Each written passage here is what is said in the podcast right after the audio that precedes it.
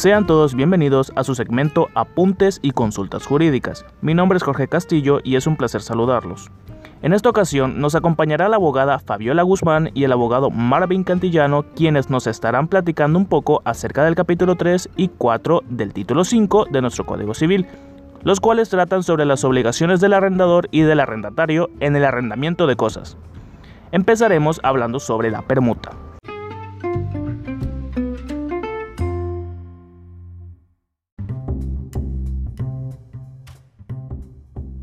Primero vamos a definir qué es la permuta.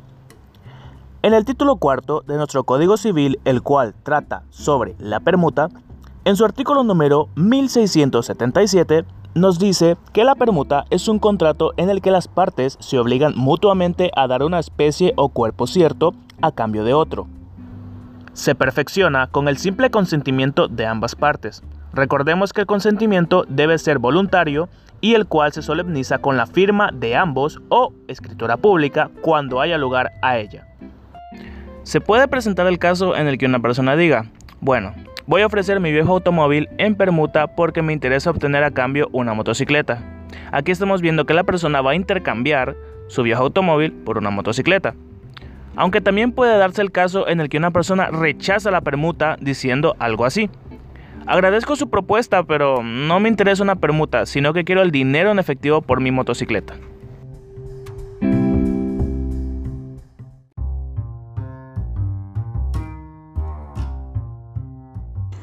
Teniendo entendido el concepto de permuta, veremos su origen. Para eso debemos remontarnos a la historia. La permuta mucho antes recibía el nombre de trueque, el cual es el método de intercambio más primitivo de la humanidad. Cuando el dinero aún no se había desarrollado, el comercio se llevaba a cabo a través del trueque. Una persona entregaba a otra un objeto para recibir uno diferente. Por ejemplo, un artesano podía entregar una vasija a cambio de una bolsa de granos. Con la creación del dinero, las permutas tradicionales antes mencionadas quedaron relegadas a nivel social, pero no desaparecieron por completo. Existen desventajas o inconvenientes en las permutas. Los artículos 1678 y 1679 de nuestro Código Civil nos explican que uno de los inconvenientes que podría presentarse en una permuta sería en el caso de que el contratante no reciba la cosa que se le prometió en permuta, creando así un caso de incumplimiento de esta. Otra desventaja que se podría presentar es por evicción, es decir, que la cosa que se entregó esté comprometida por un tercero, o que la privación de ésta sea producto de una sentencia judicial. Toda cosa debe ser saneada antes de comprometerla, o prometerla en permuta. De lo contrario, la parte que la recibió puede optar por recuperar lo que ofreció a cambio o reclamar una indemnización por daños y perjuicios.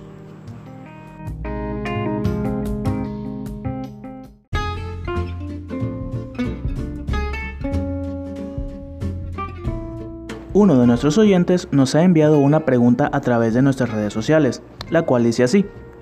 ¿Cuáles serían las consecuencias al arrendar por equivocación a dos personas la misma cosa? Bien, si se ha arrendado la misma cosa a dos personas diferentes, el arrendatario a quien se le haya entregado antes el contrato será el preferido, es decir, será el arrendatario final. Sin embargo, puede ser que se le haya hecho entrega del mismo contrato a dos personas al mismo tiempo, entonces este contrato no tendrá validez. A continuación, el abogado Marvin Cantillano tomará la palabra para seguir platicándonos acerca del siguiente tema. Abogado, sea usted bienvenido a este programa y toma usted la palabra a continuación.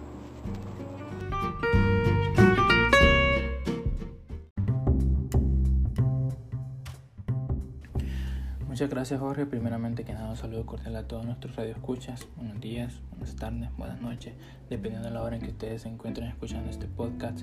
En esta ocasión abordaremos un tema que creo que debe tener importancia para muchas personas, ya sea que se encuentren en el arrendamiento de una cosa. El tema que abordaremos es de las obligaciones del arrendatario en el arrendamiento de cosas que para un mayor entendimiento de nuestros radioescuchas lo pueden encontrar en el Código Civil, título 5, capítulo 3. Primeramente, siempre se ha tenido la idea que en los contratos de arrendamiento las obligaciones son solamente del arrendatario, pero esto no es así. También hay obligaciones que las corresponden al arrendador y ustedes se preguntarán cuáles son estas obligaciones. Bueno, para responder a este interrogante, el artículo 1690 de este cuerpo legal nos manifiesta que el arrendador está obligado 1. A entregar al arrendatario la cosa arrendada. 2. A mantenerla en estado de servir para el fin a que ha sido arrendada. 3 a liberar al arrendatario de toda turbación o embarazo en el goce de la cosa arrendada. Para un mayor entendimiento de esto, ¿qué pasa si el arrendador no entrega al arrendatario la cosa arrendada? Bueno, nuestro artículo 1691 manifiesta que si éste no entrega la cosa arrendada al arrendatario, el arrendatario tendrá el derecho de desistir del contrato y también de exigir la indemnización de perjuicios, aun y cuando el arrendador haya creído erróneamente y de buena fe que éste podía entregar la cosa. Aunque éste haya actuado de buena fe, ustedes como arrendatarios, si hay, alguna, si hay algún radio escucha que se encuentra en esta situación, puede desistir del contrato y exige la indemnización de perjuicio. Pero para esta regla hay que tener en cuenta que hay una excepción.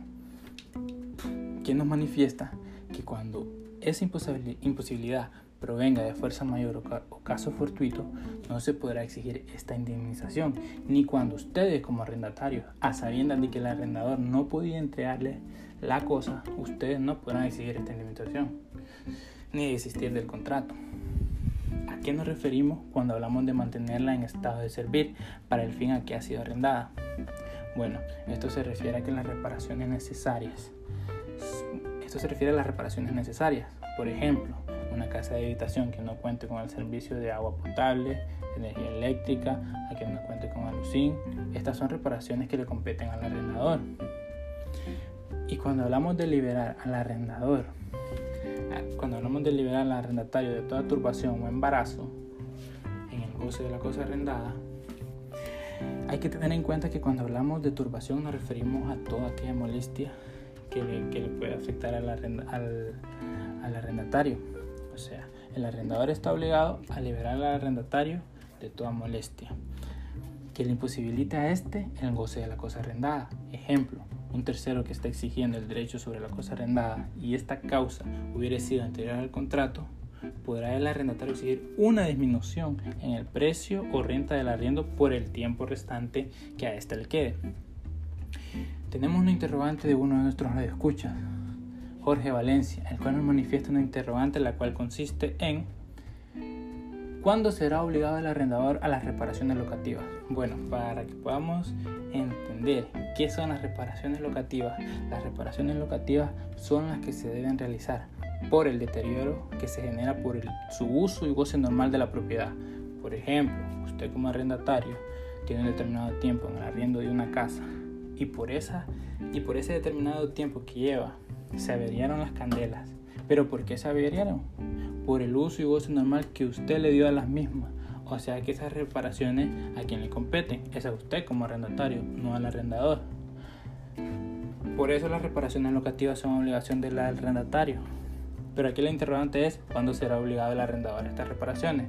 Bueno, el arrendador será obligado a estas reparaciones si el deterioro ha surgido provenientemente necesario de fuerza mayor o de caso fortuito o de mala calidad de la cosa arrendada. Por el simple hecho que por el simple hecho que haya sido de mala calidad, ya se le obliga al arrendador por estas reparaciones.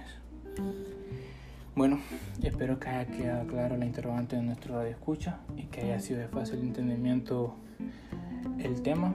Muchas gracias.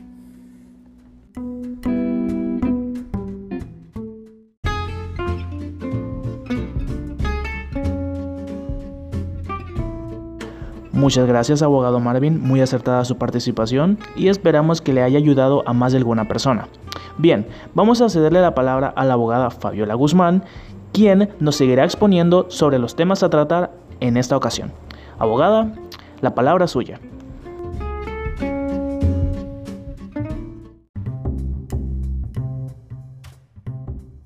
Muy buenos días a nuestros queridos radioescucha. Seguiremos con el tema de hoy que es el contrato de arrendamiento. En este caso hablaremos sobre las obligaciones del arrendatario en el arrendamiento de cosas.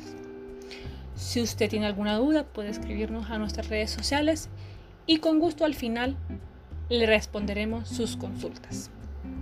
Sin más preámbulo, comenzamos.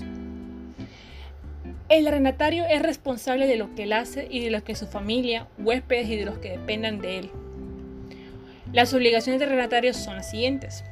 Primero es abonar una fianza. La fianza es una garantía que como arrendatario debes entregar al arrendador para asegurar que cumplirás las cláusulas pactadas en el contrato de arrendamiento de vivienda o contrato de arrendamiento local. 2. Pago de la renta. El inquilino debe pagar en los plazos que se hayan pactado en el contrato la mensualidad acordada. Aunque lo normal es que se pague al principio de cada mes, a veces pueden haber inconvenientes en que el pago se lleve a cabo. Entonces se puede hacer en periodos distintos al mes, antes o después de los primeros días de cada mes. Siguiente es gastos de los suministros. Como arrendatario deberás hacerte cargo de los gastos por servicio de la, de la vivienda, que están individualizados por aparatos contadores. Son los gastos derivados de servicios individuales, así como por ejemplo puede ser el servicio de agua, electricidad, etc. 4. Conservación del inmueble. Tendrás que realizar las pequeñas reparaciones que exija el desgaste por el uso ordinario de la vivienda. Como regla general, el arrendador está obligado a realizar todas las reparaciones que sean necesarias para conservar el inmueble en condiciones aptas para el desarrollo de la vida cotidiana, salvo si el deterioro o pérdida de la cosa arrendada es por tu culpa o es causada por las personas que conviven contigo en este supuesto serás tú el obligado a la realización de las obras de reparación. El siguiente punto puede ser es permitir la realización de las obras por parte del arrendador. Cuando sea necesario realizar obras necesarias para la conservación o mejora de la vivienda o local que no puedan aplazarse hasta la terminación del contrato, debes permitir que el arrendador eh, las haga, aunque para ello te veas impedido del uso de la parte de la vivienda o local. Siguiente punto, realizar reparaciones. Tendrás que hacerte cargo de las pequeñas reparaciones que exija el desgaste por el uso ordinario de la vivienda o local. Así, por ejemplo, las que sean consecuencia del uso de las instalaciones y servicios propios, como puede ser la sustitución de un bombillo, rotura de electrodomésticos, cerraduras, eh, persianas, grifos, rotura de cristales, etc. El siguiente punto, dejar la vivienda tal y como estaba antes al finalizar el contrato. Bueno, tienes que dejar la vivienda al final del contrato en el mismo estado en que la encontraste. Es decir, si por ejemplo has realizado obras para adaptar la vivienda en caso de discapacidad, aunque no hayas hecho con consentimiento, lo hayas hecho con consentimiento del arrendador, estarás obligado al término del contrato a reponer la vivienda al estado anterior si así se lo exige el propietario. Además, no podrás realizar sin consentimiento escrito del arrendador obras que produzcan un cambio de configuración de la vivienda. Por ejemplo, construir o derribar tabiques, instalar tuberías o desagües, etc. Y 8 y último punto es abandonar la vivienda antes del plazo si el arrendador demuestra que la necesita dependiendo de cuál sea la fecha de la firma del contrato, debes entregar la vivienda tal y como te la dieron en el plazo, antes del plazo que está estipulado en el contrato. Y bueno, abriremos el espacio de preguntas y leeremos unas tres preguntas. Bueno, nos escriben nuestros, teles, eh, y dice, primero que todo, una, eh, ¿Qué se procederá si el arrendamiento no paga la renta?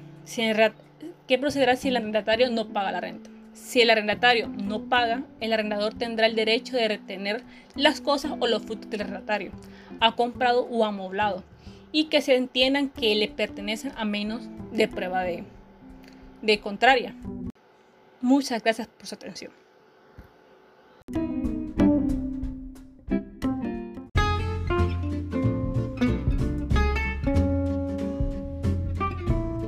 Muchas gracias abogada por su participación. Ha sido un placer que nos hayan acompañado en esta ocasión. Gracias también a todos los oyentes que nos escuchan desde diferentes partes del país. Agradecemos todos sus mensajes y sus consultas. Este ha sido su segmento Apuntes y Consultas Jurídicas. Hasta la próxima.